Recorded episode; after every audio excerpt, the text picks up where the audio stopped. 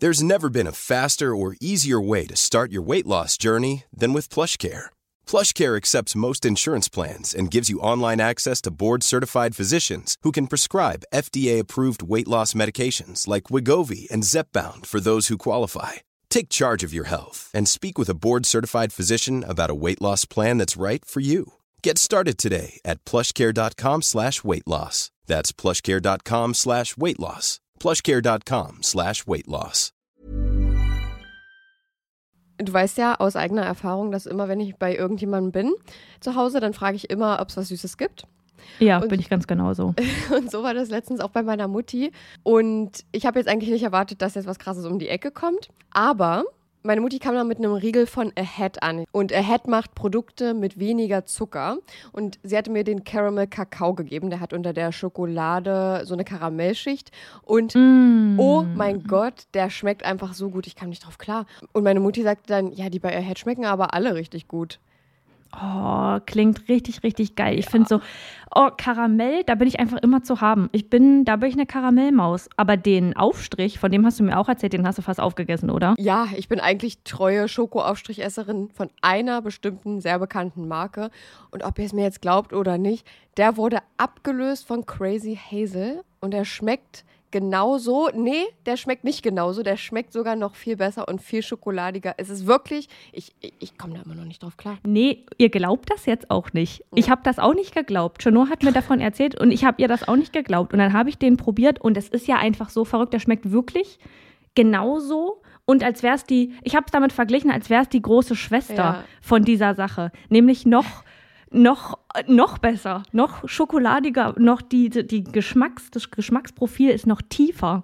Und ich finde es so verrückt, weil die Produkte von Ahead weniger Zucker haben als die gängigen Marken. So, Ja. und da kommen wir jetzt kurz zum Thema, ihr schaltet jetzt nicht ab. Wir sind Selfcare-Mäuse und die versuchen ihren Körper zu verstehen. Und da geht es auch ein bisschen um Ernährung. Ich als Ernährungssportmaus, die jetzt angefangen hat, ein bisschen laufen zu gehen, musste mit 25 Jahren, so lange hat es gedauert, lernen, dass es nicht immer um Schwarz und Weiß in der Ernährung geht. Es geht nicht um den bösen Zucker und auf der anderen Seite das tolle Gemüse, sondern es geht um Balance. Man muss eine Balance finden, um damit glücklich zu sein und um das auch auf Dauer durchziehen zu können. In gängigen Produkten sind nämlich zum Beispiel 50 Prozent, sehr, sehr häufig 50 Prozent leere Kalorien, also wirklich einfach nur raffinierter Zucker, um das Produkt zu füllen und dich davon in Anführungsstrichen abhängig zu machen. Ahead hatte davon aber auch genug und hat gesagt, nee, komm, wir füllen die 50 Prozent mit guten Dingen, damit die auch irgendwas mit sich bringen. Und da geht es jetzt um Ballaststoffe. Und wer davon noch nicht gehört hat, Ballaststoffe sind die kleinen Helfer, die in eurem Darm auch dafür sorgen, dass da alles ordentlich läuft, neben guten Bakterien. Aber Ballaststoffe füttern die guten Bakterien zum Beispiel eben auch. Und auf Dauer, wenn man darauf achtet und weniger Zucker zum Beispiel isst, mehr Ballaststoffe, dann ist das gut für euren Darm und auch deutlich besser für euren Blutzuckerspiegel, was dann zum Beispiel geringeres Risiko für Herzkrankheiten oder Typ 2 Diabetes gibt. Und jetzt Ernährungsstunde beendet, wir kommen zu den nicen Dingen. Ihr müsst es einfach mal selber ausprobieren, Leute. Wir können jetzt hier so viel erklären, wie wir wollen. Aber eure kleinen Geschmacksknospen da auf der Zunge, die müssen es selbst mal erleben. Und mit unserem Code CRIME bekommt ihr auch noch 10% Rabatt. Der Link ist auch nochmal in der Episodenbeschreibung. Und happy snacking.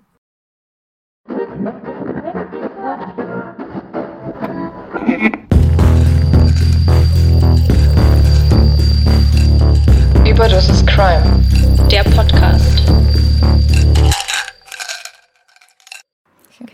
Hallo und herzlich willkommen zu Überdosis Crime, der Podcast. Ich bin Saskia. Und ich bin Chenoa und bei uns geht es um nationale und internationale Verbrechen. Ich würde ja jetzt guten Morgen sagen, aber wir haben uns eigentlich schon einmal guten Morgen gesagt, denn wir haben die Folge auch schon einmal bis 30 Minuten aufgenommen. Bis ich gemerkt Bis? habe, dass vielleicht bei meiner Aufnahme keine Spur ist. I swear, als ich zwischendurch Genau. drauf geguckt habe, war da was. Ja, ähm, ich hoffe jetzt einfach mal, dass unser Internet durchhält. Es hat eben gerade so schön funktioniert und ich dachte so, endlich klappt es und jetzt läuft es. Ja. Und naja, ähm, was willst du machen? Müssen wir halt nochmal von vorne anfangen. Äh, Saskia fragt mich so, jetzt nochmal? Ich so, ja, klar. Natürlich, wir haben ja keine andere Wahl. So, was sollen wir mit meiner einen Spur, die nur meine Stimme aufzeichnet und nicht deine? Am besten, ich müsste noch so drüber sprechen und dann immer so, so also, Oh mein Gott. Ja. Wie in so einem, wie so zu einem äh, Disney-Movie synchronisiert. Ja, so ist es halt manchmal. Die Technik ist auch nicht fehlerlos, wir sind auch nicht fehlerlos, deswegen Ja. kann sowas hin und wieder mal passieren. Aber dann fangen wir es jetzt halt einfach nochmal an. Ja, wir haben ist vorhin, halt kein Problem. wir haben vorhin einmal kurz erzählt, dass Schöno aufgeregt ist, weil ihre Katze heute operiert wird. Ja, genau. Irgendwie, ich weiß nicht, eigentlich sollte ich es nicht unbedingt sein, weil es ist ja auch eine Routine, ein Routineeingriff für die Tierärzte, aber ich denke mir halt immer so, ja, jede Katze ist ja genau wie jeder Mensch auch anders und hat andere Gegebenheiten und äh, verträgt vielleicht auch manche Sachen nicht und ähm, ja, aber wir werden sehen, es ähm, wird bestimmt alles gut. Ja, ich drücke die Daumen, das wird schon. Achso, für die, die es Ja. jetzt, also für die, die es nicht wissen, haha, es weiß ja niemand anders. Die Katze wird sterilisiert, richtig? Ach ja, genau, ja. Ja. Ja. Ja, und da das ist ja ein bisschen größerer Eingriff als bei männlichen Katzen, deswegen denke ich mir so, hm, okay. Aber Die das wird hin. schon. Die kriegen das schon. Ja, genau. Und ansonsten haben wir in der vorherigen Aufnahme nur gesagt, dass es ähm, heute von uns kein Verbrechensalphabet geben wird, weil natürlich haben wir den Buchstaben Q und man weiß einfach, dass es zu Q und zu Z und was weiß ich zu wie vielen Buchstaben nicht wirklich eine große Auswahl an generell Begriffen gibt. Ja. Und deswegen haben wir leider nichts für Q und wir haben jetzt gedacht, wir skippen jetzt nicht einfach Q, sondern die Folge ist halt quasi Q, aber wir haben halt kein Wort mit Q. Aber da seid ihr jetzt gefragt, das hatten wir nämlich auch schon besprochen in der ersten Aufnahme, dass wir mal einen Fragesticker reinmachen und ihr uns ja mal einen Begriff, den ihr kennt, der ins Verbrechensalphabet passen würde, mit dem Buchstaben Q reinschreiben könnt. Und wir würden die dann auch teilen und dann auch in unserem Highlight wieder verlinken, damit das Q nicht ganz ausbleibt. Aber ich glaube, sobald die Folge hier hochgeladen ist, laden wir das auch in der Story hoch. Und genau, ihr könnt eigentlich jetzt direkt, wenn ihr es jetzt am Sonntag schaut. Es ist Nee. jetzt online. Ihr könnt jetzt, schaut, ihr könnt jetzt Wenn ihr es jetzt reinhören und jetzt Genau. euch den Begriff raussuchen. Ja, also wenn es Leute gibt, die, die da was haben. Vielleicht haben wir auch nicht Genau. gut genug recherchiert. Wir könnten jetzt Quarantäne nehmen, aber ist Ja, jetzt nicht ist so möglich. kriminologisch. Ähm, deswegen lasst Ja. uns gerne einen Begriff da, wenn ihr da was habt. Und ansonsten bleibt's halt für Q. Ist es mal so. Ja, das ist, ah, man kann, kann man doch nichts ändern jetzt. Das ist doch, Kann man halt, das ist jetzt man einfach so. ändern. Manche Sachen sind einfach so, wie sie sind. Genau, dass wir das jetzt, dass ich jetzt nochmal bis Seite 8 nochmal ähm, alles vorlesen darf. Aber genau, wir kriegen das schon Let's hin. go, let's go. Mm. Wir machen heute nicht lang drum herum, weil du machst ja dann den Fall und dann, dann habe ich auch noch zwei Sachen gesagt vorher. Ja. Nee, nee, genau. Ähm, ich würde jetzt eigentlich direkt mit unserem, mit meinem Fall reinstarten. Ich habe heute wieder einen gemacht. Triggerwarnung, die Timestamps und andere Anmerkungen zur Folge findet ihr in der Episodenbeschreibung. Friedhöfe. Manchen mag schon der bloße Gedanke an die Ruhestätte der Toten das Blut in den Adern gefrieren lassen. Andere blicken zurück und sehen ihn als den Ort, an dem sie ihre Liebsten zu Grabe trugen. Doch der Familie Keen aus den USA wird dieser Ort noch schauriger und schlimmer in Erinnerung bleiben. Jessica Lynn Keen wird am 24. September 1975 als die Tochter von Rebecca und James Keen in Columbus, Ohio geboren. Jessica ist die Art von Tochter, mit der es Eltern leicht haben. Sie erzogen Jessica zu einem sehr höflichen und wohlerzogenen jungen Mädchen, das stets gute Noten mit nach Hause brachte und nie aufständisch war. Obwohl Jessica das Singen liebt, eine wunderschöne Stimme besitzt und schon eigene Werke komponiert hat, war sie schon in ihren jungen Jahren der Meinung, dass das alles ja schön und gut, aber nicht realistisch sei. Sie plante nach ihrem Abschluss Zoologie zu studieren. Das passt wie die Faust aufs Auge. Schon immer war Jessica interessiert an Tieren und allem, was dazugehört. Ihre Anatomie, ihr Verhalten und vor allem auch, wie man am besten für sie sorgte. Doch nach geraumer Zeit, im Alter von 15, nimmt Jessicas Leben eine Wendung. Und das, so wie bei vielen jungen Frauen ebenfalls, wegen eines Jungen. Sean Thompson ist schon 18 Jahre alt und der altbekannte Bad Boy von nebenan. Ein Schulabbrecher und alles in allem ein schlechter Umgang für die wohlerzogene Jessica aus doch so gutem Hause. So zumindest die Meinung ihrer Eltern. Jessica begann schnell die Schule zu schwänzen, entwickelte ein zunehmend schlechtes Verhalten und notenmäßig war es auch nicht das, was es mal war. Es dauerte nicht lange, bis Jessica sogar das Cheerleading schmeißt. Es scheint, als würde Jessica allem, was ihr je etwas bedeutet hatte, den Rücken zukehren. Ihre Eltern waren sich nicht sicher, ob das eine Identitätskrise, eine rebellische Phase oder gar ein anhaltender Zustand werden würde. Und gerade weil dieser Junge in ihr Leben trat und Jessica zu 100 Prozent umkrempelte, waren ihre Eltern nicht besonders begeistert von ihm. Die 15-Jährige und ihre Mutter Rebecca stritten sich täglich aufgrund ihres Freundes und ihrer neuen Verhaltensmuster. Früher war das nie so gewesen. Früher war alles anders. Heute können sich Mutter und Tochter nicht einmal im selben Raum aufhalten, ohne sich, wie man es so schön sagt, an die Gurgel zu gehen. Jessica treibt es so weit, dass ihre Mutter an einem Punkt angelangt, bei dem sie all ihre Werte über Bord wirft.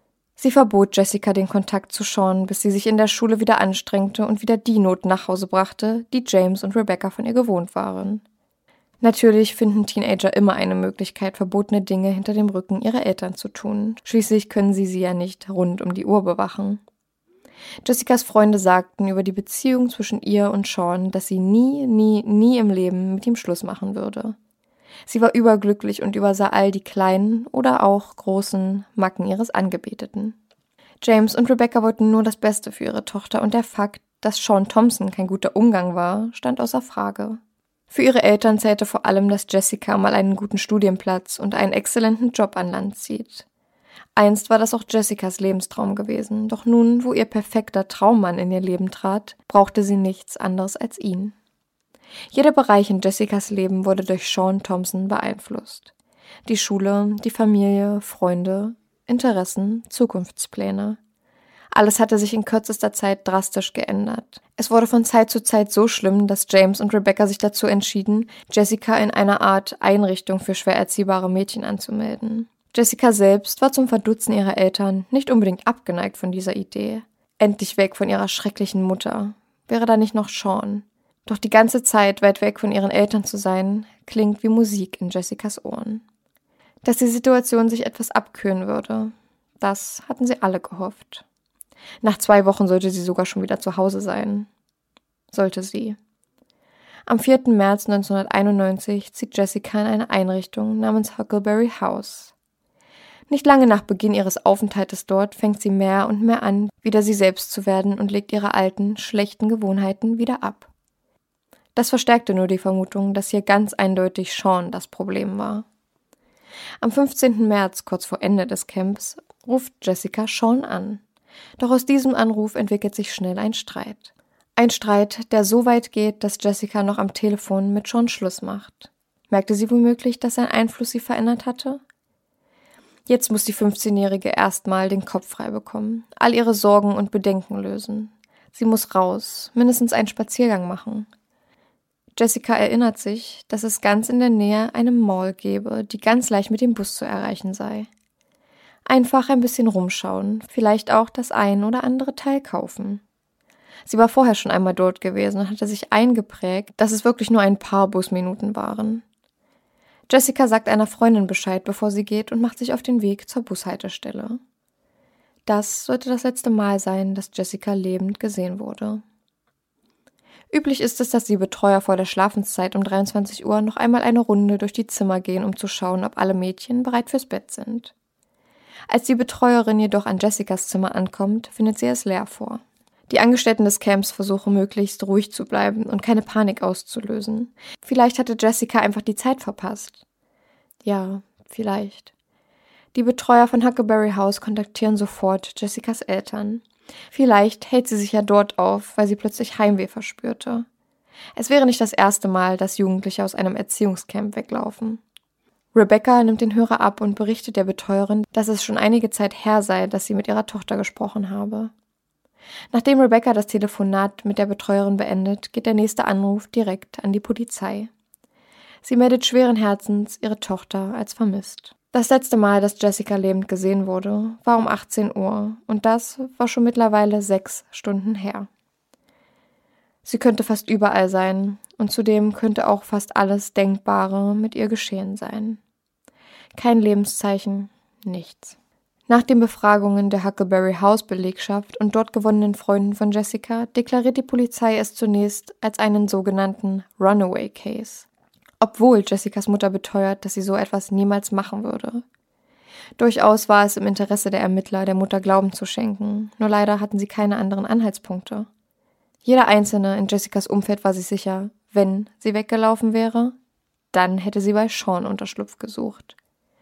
Gut, die beiden waren seit neuestem kein Paar mehr. Dennoch ist es eine Möglichkeit. Wir wissen nicht, was in der Zwischenzeit passiert ist. Sie könnten wieder zusammengekommen sein oder sich auch einfach mal aussprechen wollen, und sie hätte die Zeit vergessen. Ihre Mutter, ihr Vater, Freunde, Betreuer, Lehrer, Bekannte. Alle Menschen in ihrem Umfeld hofften bis zum letzten Moment, dass alles ein blöder Irrtum war und sie heil und gesund wieder nach Hause kommen würde. Sie hofften es wirklich bis zwei Tage später Jessicas Leiche auf einem Friedhof aufgefunden wird. Am 17. März 1991 läuft ein Mann durch den Forster Chapel Cemetery und entdeckt ihre Leiche. Circa 32 Kilometer entfernt vom Erziehungscamp, in dem Jessica erst vor kurzem zu ihrem alten Ich zurückgefunden hatte. Jessicas Leiche ist fast vollständig nackt. Nur eine Socke und ein BH, der einige Male verdreht war, trug sie noch. Vom bloßen Hinsehen ist schon eindeutig, wie das junge Mädchen zu Tode gekommen war. Sie wurde erschlagen. Um sicher zu gehen, wird diese Theorie in einer Autopsie überprüft und auch bestätigt. Die Autopsie bringt ebenfalls Klarheit über mögliche sexuelle Übergriffe. Kurz vor ihrem Tod war Jessica vergewaltigt worden. Nicht nur trägt Jessicas Körper ganz offensichtlich Kratzer und andere Verletzungen. Am sichtbarsten ist, dass ihr Schädel gänzlich zertrümmert war. Auch nach Eintritt des Todes wurde weiterhin auf sie eingeschlagen. Es dauert nicht lange, bis den Mordermittlern klar wird, womit auf Jessicas Schädel eingeschlagen wurde. Es klingt, als würde diese Situation einem Horrorfilm entspringen. Jessicas Angreifer muss einen ganzen Grabstein förmlich aus dem Boden gerissen haben und damit auf ihren Kopf eingeschlagen haben. Scheiße. So lange, bis der Grabstein sich in zwei teilte.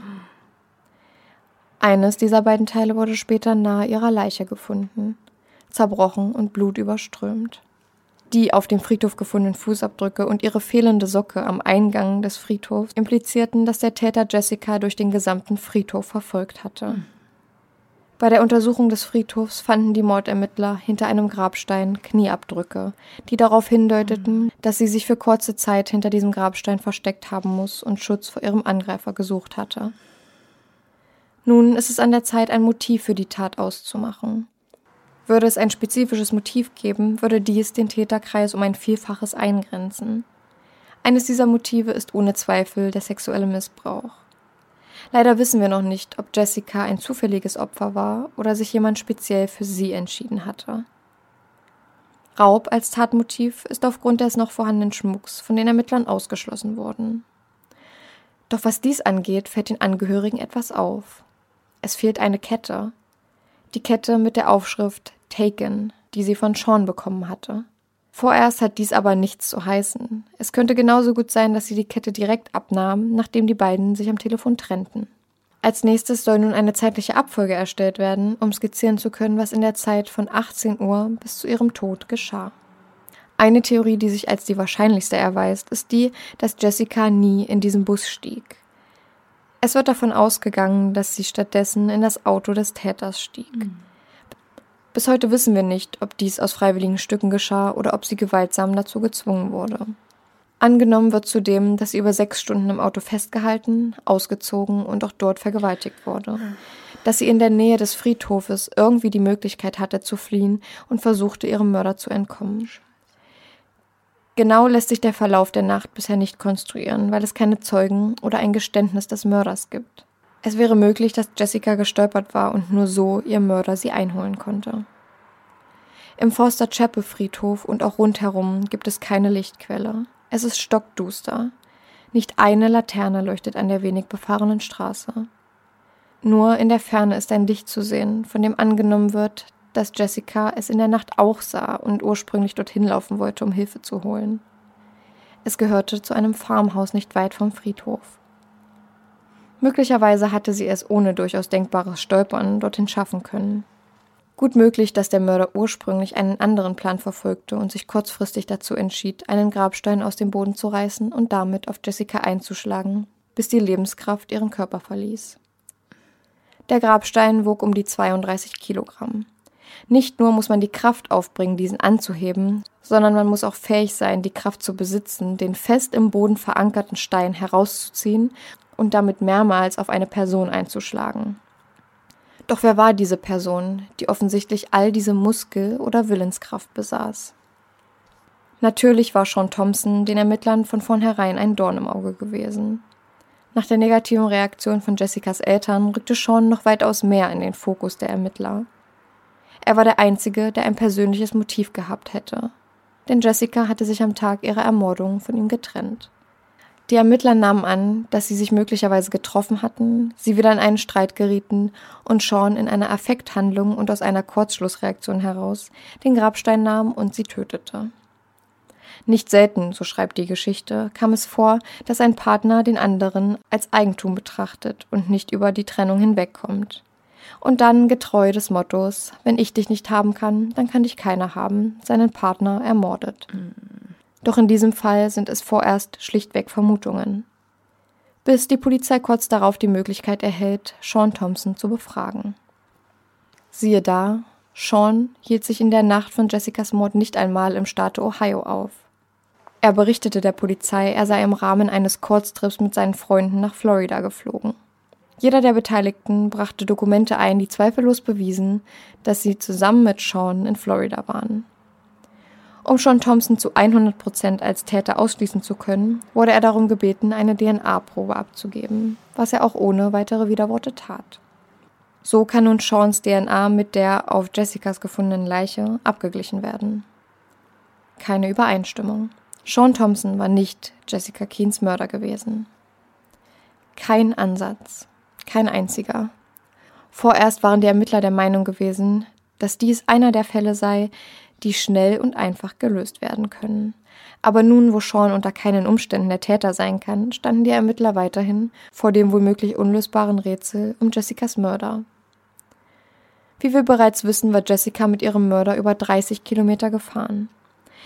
Die Ermittler vermuten, dass der Täter in der Umgebung leben könnte, in der die Leiche aufgefunden wurde. Es ist durchaus denkbar, dass er sie mit zu sich nach Hause nehmen wollte, um sie dort weiterhin festzuhalten, sie jedoch entkam und er sie daraufhin tötete. Genauso wahrscheinlich ist, dass Jessica ihren Angreifer wenig bis gar nicht kannte und ein zufälliges Opfer gewesen war. Ein weiteres Mal war ein Mensch zur falschen Zeit am falschen Ort. So leicht wie der Fall ursprünglich zu lösen schien, sollte es leider nicht werden. Wenn sie ein zufälliges Opfer war, dann könnte jeder in Gefahr sein, solange Jessicas Mörder auf freiem Fuß ist. Jessicas Fall wurde groß, so groß, dass bald alle Zeitungen über ihre Ermordung berichteten. Sogar 3000 Dollar wurden gesammelt, um diese als Belohnung für jegliche brauchbare Hinweise auszusetzen. Je mehr Zeit verging, desto höher wurde die Belohnung. Jede Information, an die die Ermittler gelangen konnten, war von Bedeutung. Nichts war zu klein oder zu unwichtig. Wenn man keinen Ansatz hat, hält man sich mit aller Kraft an ganz mickrigen Grashalmen fest. Die Jahre gingen ins Land. Jessicas Mord blieb immer noch ungelöst und ihr Mörder auf freiem Fuß. Jeder Mord, jede Attacke, die in einem 40 Kilometer Radius des Friedhofes verübt wurde, hatte man versucht mit Jessicas Fall zu verknüpfen und daraus Parallelen zu ziehen. Keine Chance. Keine Gemeinsamkeiten, keine Muster. Doch fast 20 Jahre später schmilzt so langsam das Eis um den Cold Case. Ende der 90er, Anfang der 2000er wurde in den USA ein Gesetz verabschiedet, welches sogar mehrere Cold Cases wieder aufwärmte. Ich spreche hier von dem Gesetz, dass bei jeder Verhaftung aufgrund eines Gewaltdeliktes DNA entnommen und in eine Datenbank eingepflegt wird. Heute beinhaltet die US-DNA-Datenbank mehr als 14 Millionen DNA-Profile. Und eines von ihnen zeigt die Übereinstimmung mit der DNA, die auf Jessicas Leiche gefunden wurde. Der Durchbruch im Fall Jessica Keen, auf den Tag genau 17 Jahre nachdem ihre Leiche auf dem Friedhof aufgefunden wurde. Quatsch. Der Mann, zu dem diese DNA gehörte, wurde vor kurzem erst aus der Haft entlassen, die er für einen anderen Gewaltdelikt absitzen musste. Oh no. Wir sprechen hier von Martin Lee Smith Jr. Er war zweifellos der Vergewaltiger und Mörder der 15-jährigen Jessica. Er war der, der sie durch den ganzen Friedhof jagte. Er war der Mann, vor dem Jessica sich hinter dem Grabstein versteckte. Der, der die Kraft aufbrachte, den Stein aus dem Boden zu reißen. Und der Mann, der sie mit einem Grabstein zu Tode geprügelt hatte und am Ende mit dem entzweiten Stein in der Hand vor Jessicas Leiche stand. Er war verantwortlich, denn DNA lügt nie. Martin Lee Smith Jr. ist 51 Jahre alt und verbrachte die letzten neun Jahre im Gefängnis, weil er zwei junge Mädchen kidnappte, vergewaltigte und ausraubte. Oh Gott. Weil Smith inhaftiert wurde, bevor das Gesetz der DNA-Datenbank verabschiedet wurde, war er bisher nicht registriert.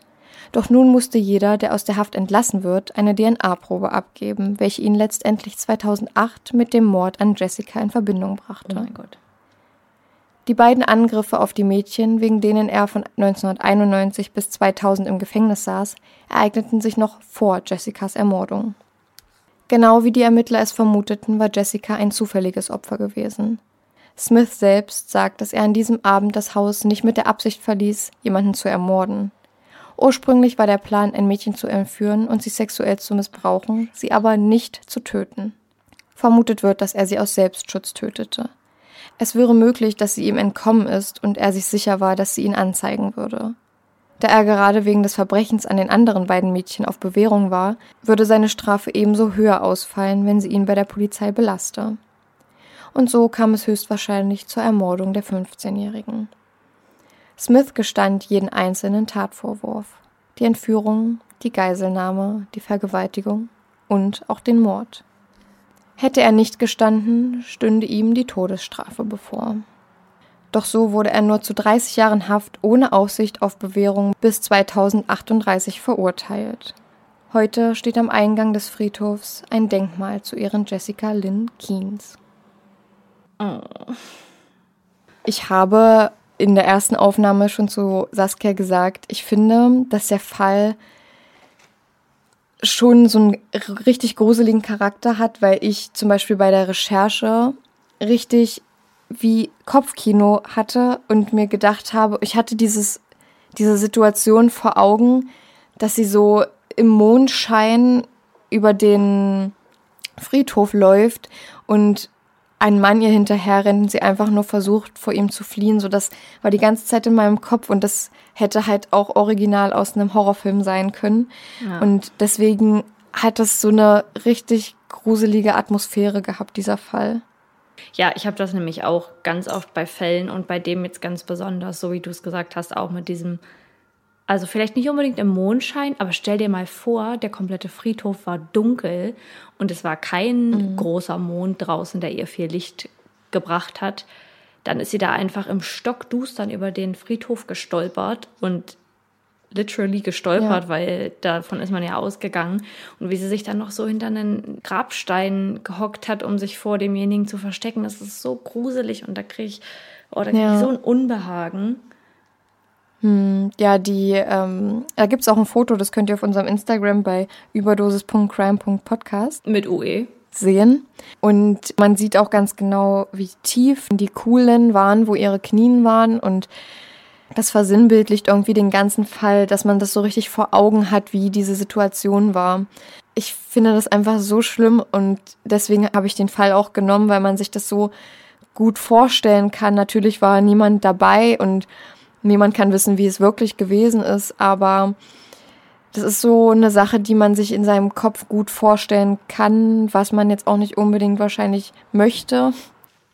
Man will sich ja auch gar nicht hineinversetzen in, in die Jessica, weil erstens kann man das nicht, man kann das nicht nachfühlen. Und zweitens ja. will man das nicht, weil das so eine schlimme Situation ist. Aber wenn jemand dann auch noch verfolgt wird und die mehrere Minuten lang unter Todesangst da rumgerannt ist und versucht mhm. hat zu überleben. Das.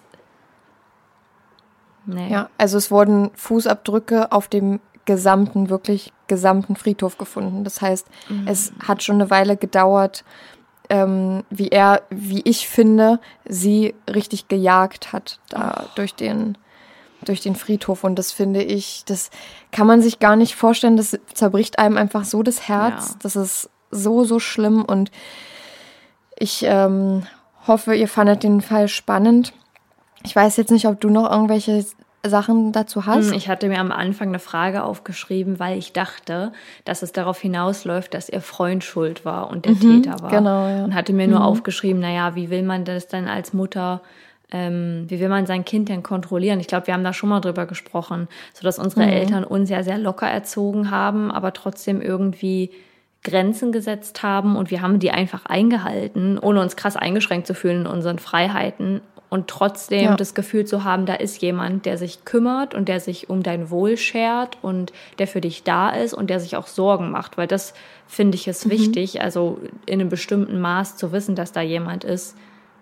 Ja. Ey, ich mache mir Sorgen, wenn dir was passiert oder wenn du nicht auf dich aufpasst. Ja, richtig. Aber ja. das ist ja dann, das läuft ja dann ins äh, Sinnlose, weil der hat ja damit nichts zu tun. Das heißt, wie will Ja. man, also du kannst dein Kind davor nicht beschützen, vor solchen Situationen. Das ist, das ist, glaube ich, auch meine Genau. größte Angst, später ein Kind zu haben, mein Kind nicht vor so einem Leid beschützen zu können, weil das kannst du einfach nicht. Dann musst du es Mhm. Nee. 24-7 einsperren. Genau, und das macht ja auch keinen Sinn. Ja.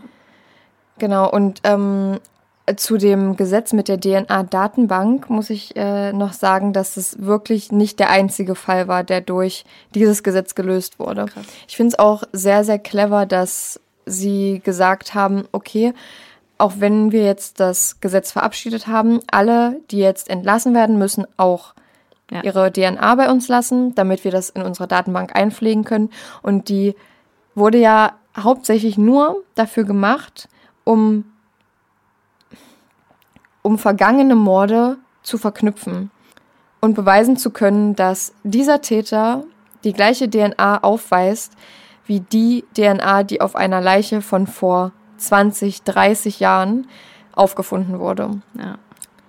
Und es ist natürlich klar, dass die DNA aufbereitet werden muss. Da bin ich mir ziemlich sicher. Ich denke schon, dass sie die danach nochmal aufbereiten mussten. Falls ihr da irgendwie Ahnung von habt ein bisschen, äh, sagt uns gerne mal Bescheid, ob man die aufbereiten kann überhaupt. Ja, was meinst du mit aufbereiten? Weil kommt ja drauf an. Also ich, ich weiß nicht genau, ob DNA verfallen kann.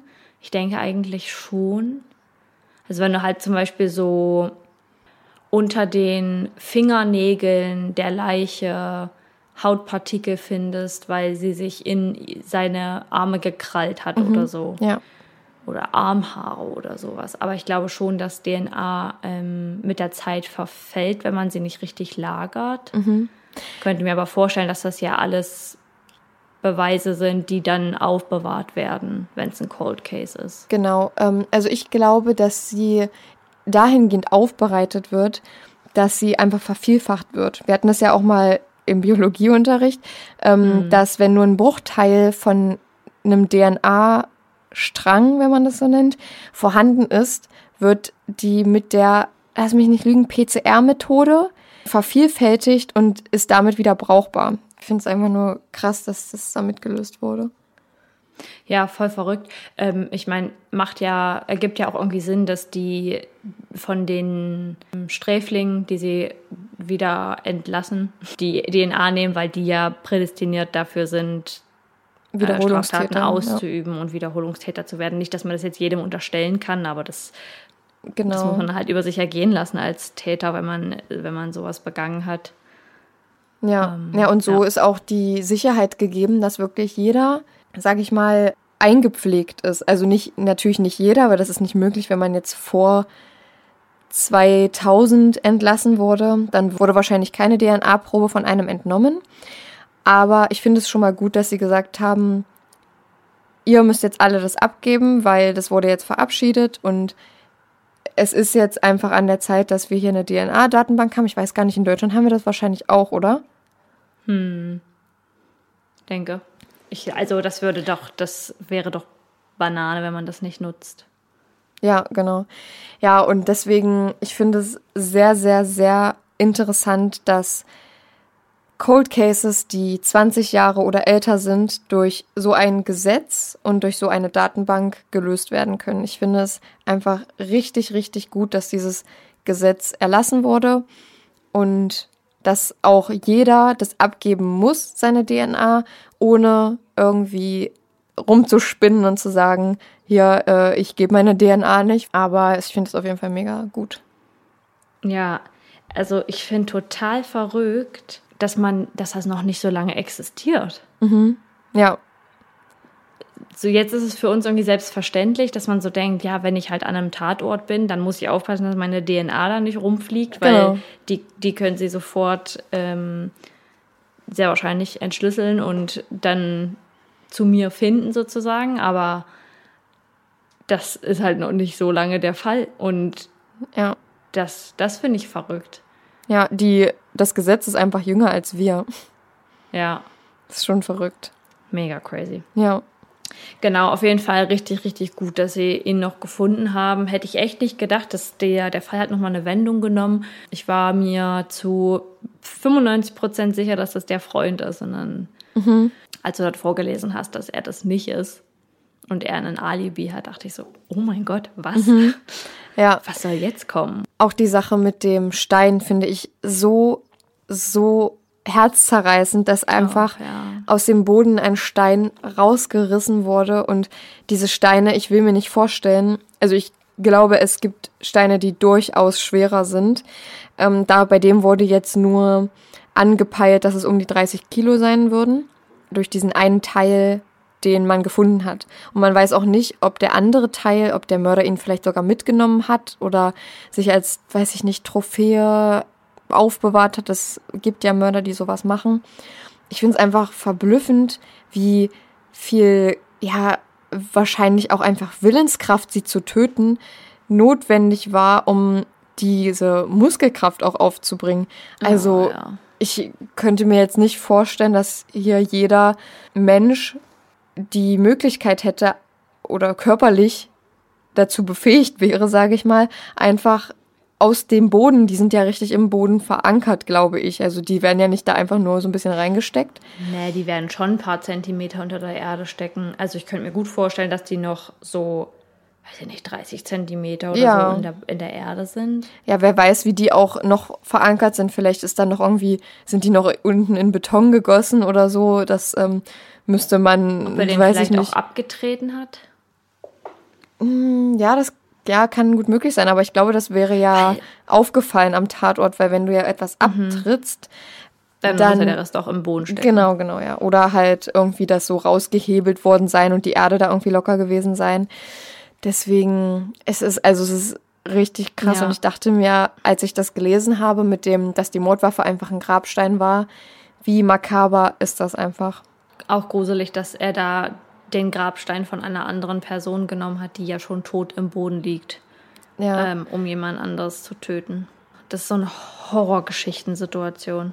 Ja, und auch makaber ist einfach, dass sie auf einem Friedhof, wo die Seelen sozusagen ihre Ruhe finden sollen, dass sie dort zu Tode geprügelt wurde mit eben einem Grabstein von einem fremden Menschen. Was ich mir auch dachte, du musst ja auch relativ schnell sein, diesen Stein da aus dem Boden zu holen, sage ich mal, weil sonst Also, rennt ja. ja. dein Opfer in der Zeit weg, außer du schlägst vorher irgendwo hin, dass die Person irgendwie bewusstlos wird oder so und, und hast dann Zeit, den da rauszuholen. Ansonsten geht es ja, also ich kann mir nicht vorstellen, dass es so einfach geht und so schnell geht. Das habe ich, das habe ich mich nämlich auch gefragt. Also wie, wie soll der das gemacht haben? Und ich glaube so, ich meine, ich weiß nicht, wie, wie das. Nee.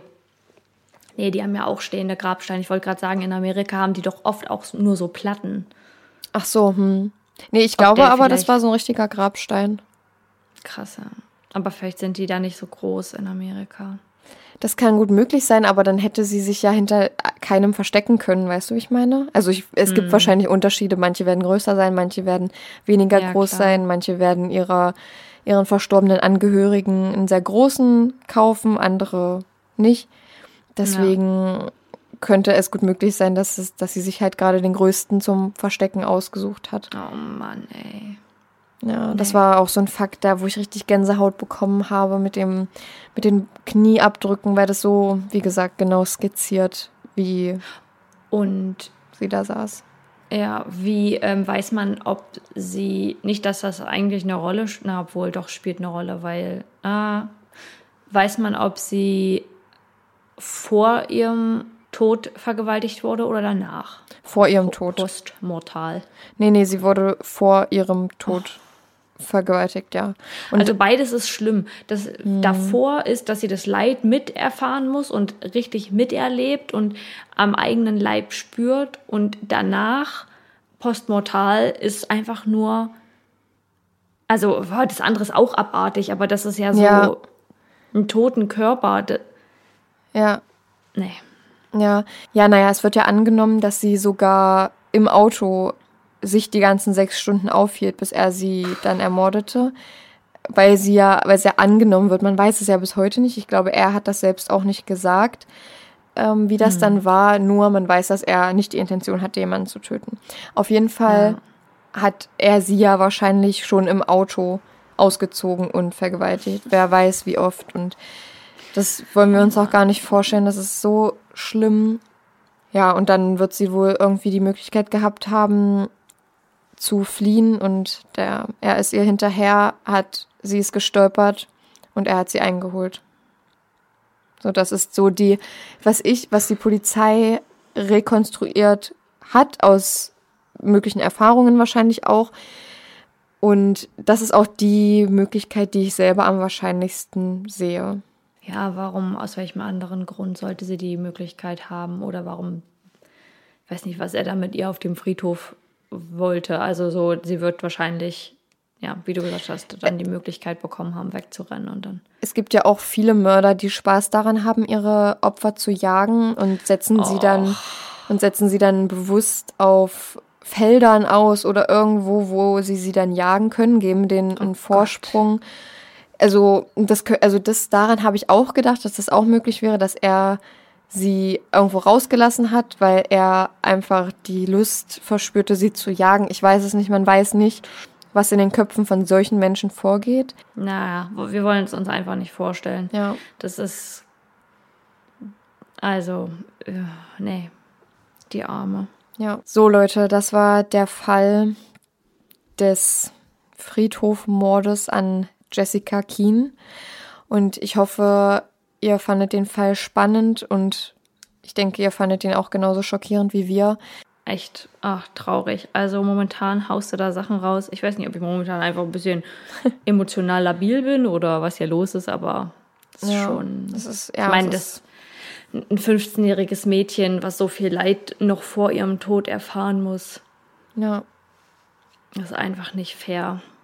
ja. Kein, so gut wie kein Mord ist fair, aber sowas ist, geht gar nicht. ja. Ja, okay. Das Ähm, war's der Fall. Genau, und ihr könnt wieder, wie immer, auf unserem Instagram vorbeischauen. Da habe ich euch ein paar Fotos angeheftet von den Beteiligten, sage ich mal, auch vom Mörder und von den Knieabdrücken und von dem Friedhof so eine Vogelperspektive, wie der von oben aussah. Und genau, da könnt ihr mal bei überdosis.crime.podcast Mit E. UE. auf Instagram vorbeischauen und könnt uns ja mal auch eure Meinung zum Fall ja ähm, darlegen und vielleicht habt ihr ja eine Idee, was noch wahrscheinlicher wäre, was in den sechs Stunden passiert ist oder ob sie freiwillig in das Auto gestiegen ist oder ob sie reingezwungen wurde. Es kann ja auch sein, dass er ihr gesagt hat, ähm, ich kann dich ruhig dahin bringen und sie hat ihm einfach vertraut. Man weiß es nicht, aber da könnt ihr uns gerne schreiben und wir würden uns extrem freuen über so ein bisschen Feedback von euch zu dem Fall. Und genau, Dann kommen wir jetzt zu unseren Favoriten, um das Ganze hier ein bisschen aufzulockern.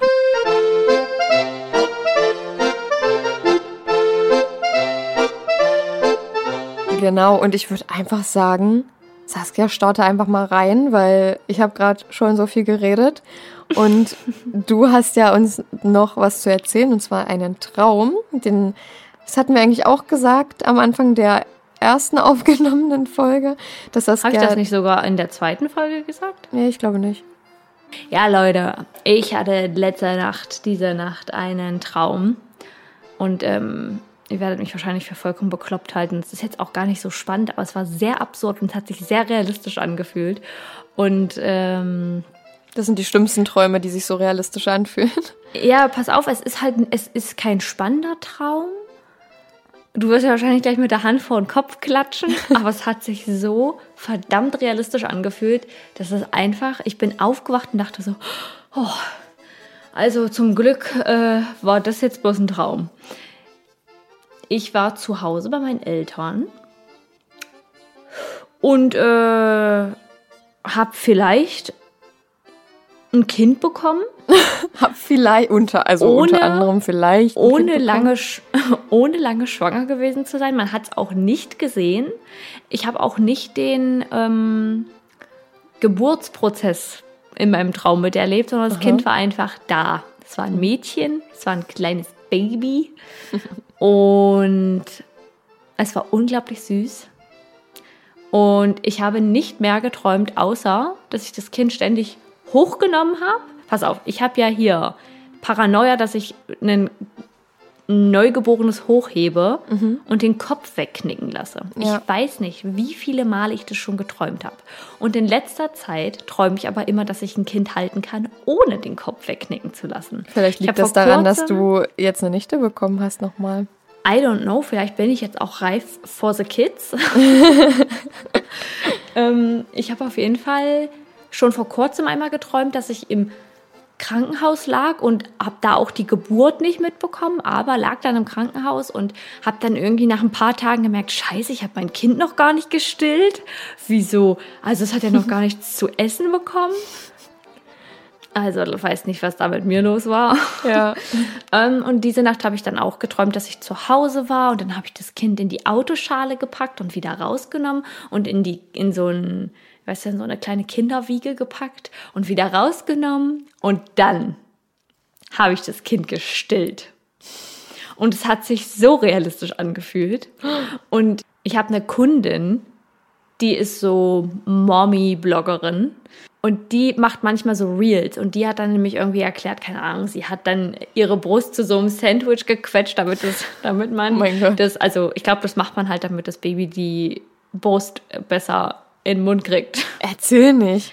Doch, man drückt die, man, man, also ich, I don't know, für alle, für alle Mütter hier, I don't know, aber ich habe, sie hat auf jeden Fall irgendwas mit Sandwich erzählt und dann lag, und dann saß ich da und ich mach's schon nur gerade vor, ich saß da so, das Kind hier in meinem Arm und ich hatte auf einmal mega Tüten. und dann habe ich mein Kind gestillt und es war und dann habe ich kurz die Seite gewechselt und habe das Kind da in den Arm genommen und dann habe ich und dann habe ich es kurz so vor mir gehalten und dann habe ich es wieder in Mehr habe ich nicht geträumt. Ich habe nur geträumt, dass ich mein Kind gestillt habe. Aber es war so ein schöner Traum und gleichzeitig Weird. so verrückt. Und ich bin auf und dann hat meine Mutter noch zu mir gesagt, das geht doch nicht. Du kannst doch hier nicht einfach. Das hat doch niemand mitgekriegt. Ich habe dann schon so gedacht, oh Gott, ich habe meinem Bruder und meiner Schwester gar nicht davon erzählt, dass ich ein Kind bekomme. Jetzt ist das Kind schon da. Oh mein dann sage ich so, hallo, hier ist das, hier ist das Baby. Surprise! Surprise. Ja. Kinderüberraschung. Ich, Kinderüberraschung. ich hatte ein Kind, ich habe es gestillt. Es war sehr, sehr, sehr, sehr süß. Ich habe dann meinem Freund heute Morgen davon erzählt. Ich war auch froh, dass es ein Traum war, weil ich so dachte, boah, fuck, ey, wenn das, wenn das Realität gewesen wäre. Das Kind einfach so da und du weißt gar nicht. Ich, ich habe auch im Null Traum noch vorbereitet, ja. So, ja, ich habe auch im Traum noch so gedacht, ach du Scheiße, du hast nicht mal Schnuller hier. Ja. Ja, vor allem, weil das ja auch das Erste ist, woran man denkt, so Windeln und so, total egal. Nee. Hauptsache der Schnuller. Nee, aber da ist mir dann halt aufgefallen, wie unvorbereitet ich eigentlich auf die ganze Situation war. Und bin ich aufgewacht und dachte so, oh ey, zum Glück. Habe aber gleichzeitig auch gedacht, schade, das Baby war echt süß. Oh. Meinst du, weil beim letzten Mal habe ich nicht von dem Geschlecht des Babys geträumt. Meinst du, wenn ich irgendwann mal ein Kind bekomme, dass das erste Kind ein Mädchen sein wird? Also, ich muss ganz ehrlich sagen, ich sehe dich als Mädchenmama. Ich mich selber natürlich auch. Ja, ne? Also, ich, ich doch, ich, ich denke, ich könnte es mir gut vorstellen bei dir, ja. Aber bei deinem Freund könnte ich es mir weniger vorstellen, weil bei ihm, also würde ich mir eher einen Sohn vorstellen irgendwie. Echt? Wir haben Ja. schon richtig oft darüber gesprochen. Ähm, und er hat auch gesagt, er würde sich eher einen, also nicht, dass man sich das aussucht und Ja, wenn, wenn ich später wenn, wenn wir oder ich später ein Kind bekomme und es halt das erste Kind ein Junge ist, dann ist das natürlich auch mega schön. Ja. Aber wenn ich jetzt so Vorstellungen habe von ich habe später ein Kind, ist das erste Kind ein Mädchen. Ja. Und da hat er auch gesagt, das fände das fänd er auch schön. Auf jeden Fall war es ein absurder Traum. Leute, ich bin nicht schwanger. Keine Sorge hier auf der Titanic. Keine Panik auf der Titanic. Aber ist doch was Aber- Schönes.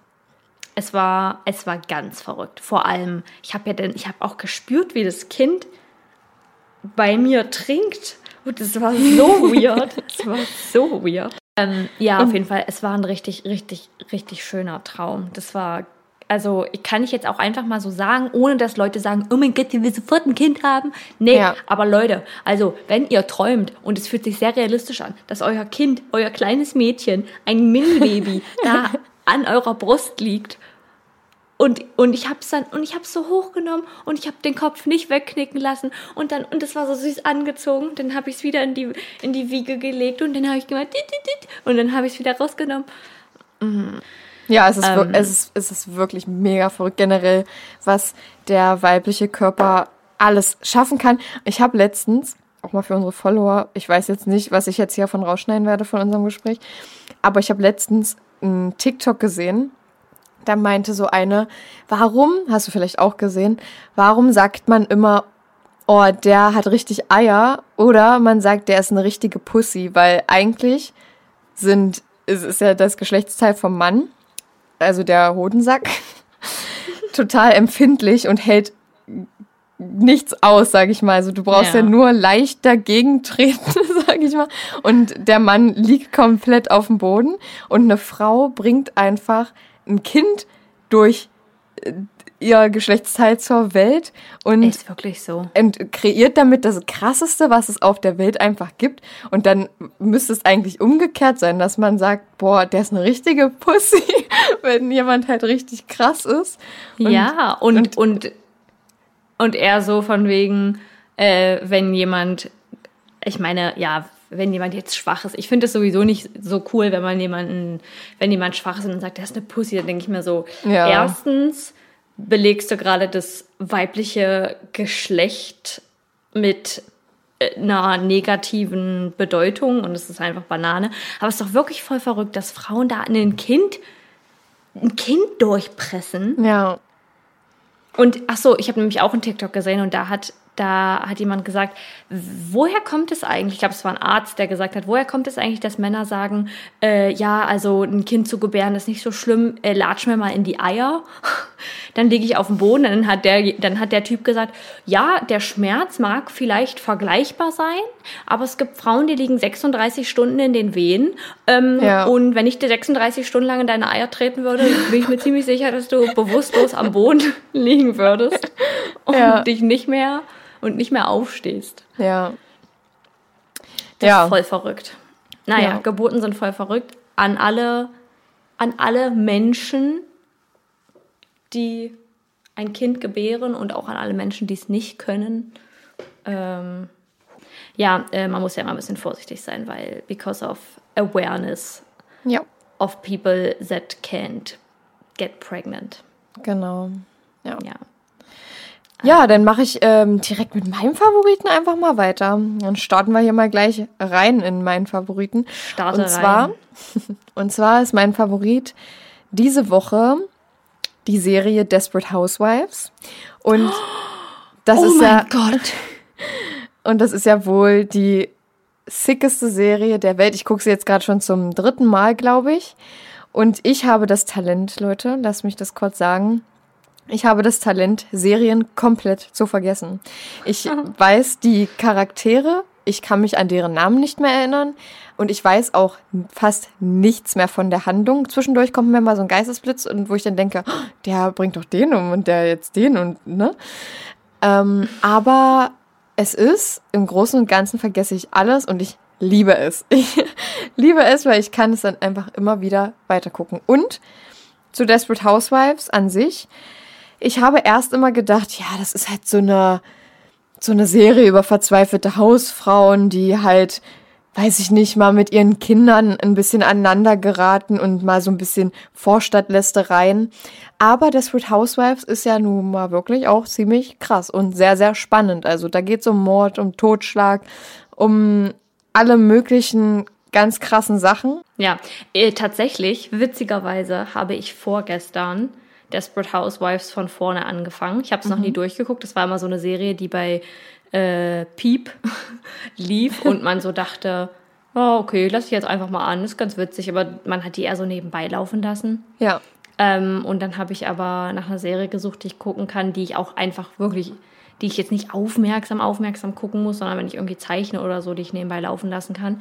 Und ähm, habe da die ersten zwei, drei Folgen geschaut und bin jetzt schon into it. Einfach so, also der, dieser Flair, die Atmosphäre in der Serie ist so einzigartig und Ja. man merkt sofort so Desperate Housewives, da kriegt man richtig, richtig das Feeling. Aber du bist auch so ein Gewohnheitstier, ne? dass du so Serien lieber mehrere Male guckst, anstatt Ja. eine neue Serie anzufangen. Ja, weil ich will es einfach nicht riskieren, meine Zeit aufzuwenden für eine Serie, wo ich am Ende sage, "Hm, okay, ja, Echt? naja, hätte jetzt, ja, hätte jetzt nicht sein müssen. Und dann gucke ich mir lieber, weil ich, also das, was ich nicht vergesse über Serien, ist, dass ich sie geil fand. Und dann kommt es mir ins Gedächtnis und ich denke mir so, stimmt, die fand ich gut. Und dann ähm, habe ich gesehen, dass ja jetzt TV Now Werbung auch richtige Serien hat. Also nicht nur Trash, nicht nur Live-TV, sondern richtige Serien und Filme. Ich wollte mir nämlich das schon auf DVD kaufen, genau wie bei Dexter auch, weil ich das nirgendwo zum Stream finden konnte und TV Now macht es einfach möglich. Ja, Disney Plus gibt's auch, richtig, ja. Ja, da gucke ich nämlich. Aber Disney Aber, Plus gibt's ähm, ja auch erst seit letztem Jahr, glaube ich. Ja, stimmt. Auf jeden Fall ist es super, super cool. Und ah, I love it. I love Auch it. witzig. Oder habe ich es bei Amazon Prime geguckt? Gab's früher nee, bei auch. Disney. Bei Gab's Disney früher Plus auch. habe ich es geschaut. Ähm, Hast du einen Lieblingscharakter?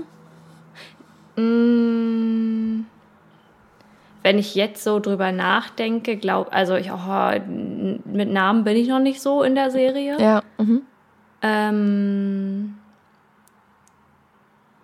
ich glaube, die äh, braunhaarige, die ganz am Anfang. Susan. Ja, die ganz Oh ja, Anfang ich- das Haus von der alten abfackelt. Wollte ich auch sagen. Ich mag sie und ich mag auch Edie. Also ich, ähm, die Blonde, von Echt? der das Haus ab. Ja, ich finde die, ich finde die ist Oh. richtig iconic. Die ist so eine richtige, weiß ich nicht, ich, ich finde die cool. Ähm, aber ich, also wie gesagt, ich habe jetzt schon wieder alles vergessen. Ich weiß jetzt nicht, ob im Verlauf der Serie, ich bin jetzt in der, glaube ich, in der zweiten Staffel oder in der dritten, ähm, ob jetzt im Verlauf noch was passiert, wo ich jetzt anfange, beide zu hassen oder so. Aber Stand jetzt finde ich beide richtig, richtig cool. Ja. Ähm, ich wollte nämlich gerade sagen, ich bin eine Person, ich würde lieber eine neue Serie anfangen, als eine Serie nochmal zu gucken. Und bei mir ist Echt? es aber auch so, ja, also ich schaue ja nicht so viele Serien ähm, und habe nicht, nicht so mega viel Zeit oder nehme mir die Zeit auch nicht. Also setze mich jetzt selten abends auf die Couch, um eine Serie zu gucken. Aber Ja. lass die oft so nebenbei laufen. Wenn ich sie richtig cool finde, schaue ich sie aufmerksam. Oder ansonsten höre ich einfach auf. Bist du so eine Person, die eine Serie zu Ende gucken muss? Nee.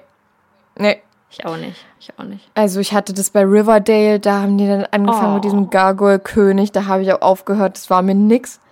Da habe ich Ähm. noch durchgezogen und irgendwann dachte ich dann so, Leute, das war jetzt nicht euer Ernst. Als dann die zweite Musical-Folge kam, dachte ich mir Oh. so, alles klar, I'm out. Ja, nee, und äh, ich, also ich muss das nicht zu Ende gucken, so ich, ich habe keine Zeit für schlechte Ich- Serien. Ich fand, am Anfang haben die richtig, also am Anfang haben die es richtig gerissen. Alter, das Da war so eine geile spannend. Serie, ja. Mit Ja. dem, mit dem äh, Black Hood Mit dem so. Black Hood, genau. Da war es noch mega cool, aber als dann der Gargoyle-König kam, dachte ich mir auch so, oh, Ja. I'm out.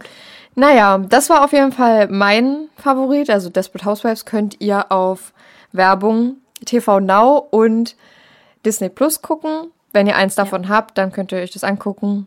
Genau, und könnt euch einfach mal ein bisschen Desperate Housewives.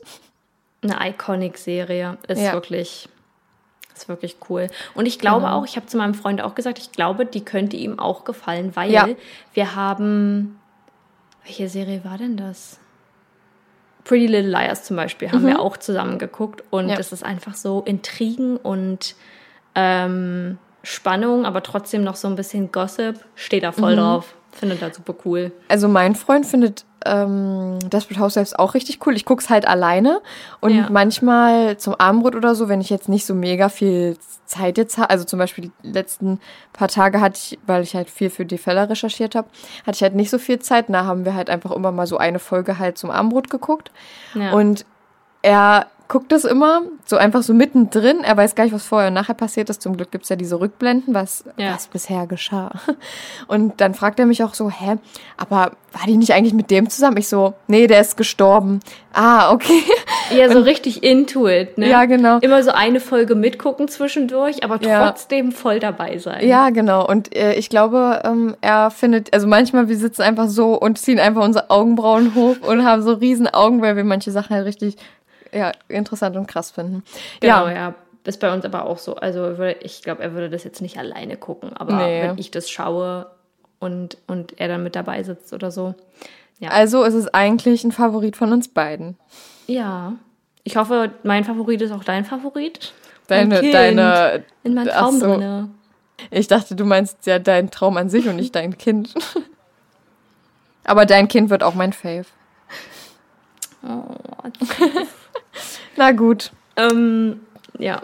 Das wird dann wahrscheinlich die erste längere Pause, wenn einer von uns beiden ein Kind bekommt. Nö. Nö, bei mir nicht. Ich würde doch aus dem Krankenhaus eine Folge aufnehmen. Chenor. Chenors äh, Teamgeist. Ja, nee, ich sitze dann hier dann auf, neben mir sitzt dann ein Kind in der Wiege. Und dann zwischendurch hört man immer mal so Geschrei. Hand drauf. Hand drauf. Ich kann doch keine Hand drauf geben. Ich weiß noch nicht, ob ich das, ob das so funktioniert. Da müssen wir vorproduzieren. Neun Monate lang. Nein, Na Spaß. gut. Wir kriegen Dann- schon hin. Okay. Al- Als ob wir da jetzt schon drüber nachdenken, Leute. Streich das. Streich dieses, diesen, diesen Gedanken.